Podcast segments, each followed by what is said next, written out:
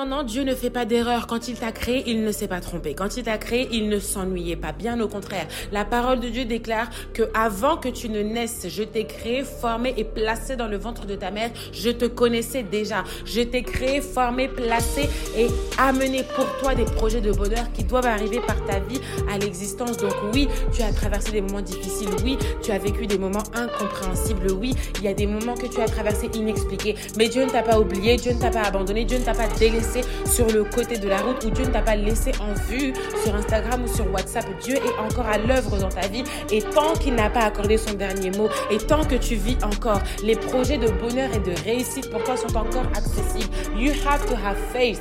Tu dois avoir foi, foi et foi et foi et foi et foi encore plus. Là où tu avais eu des obstacles, ce n'est pas terminé. Là où on t'a fait du mal, que ce mal se transforme en bien. Là où on t'a attaqué, la parole déclare que tout un forgé contre toi est nul et sans effet. You are a child of God. La parole de Dieu t'appelle un enfant de Dieu, une créature de Dieu, une personne victorieuse, une personne qui, en croyant en Christ, serait sauvée. Do you have faith? Est-ce que tu as la foi?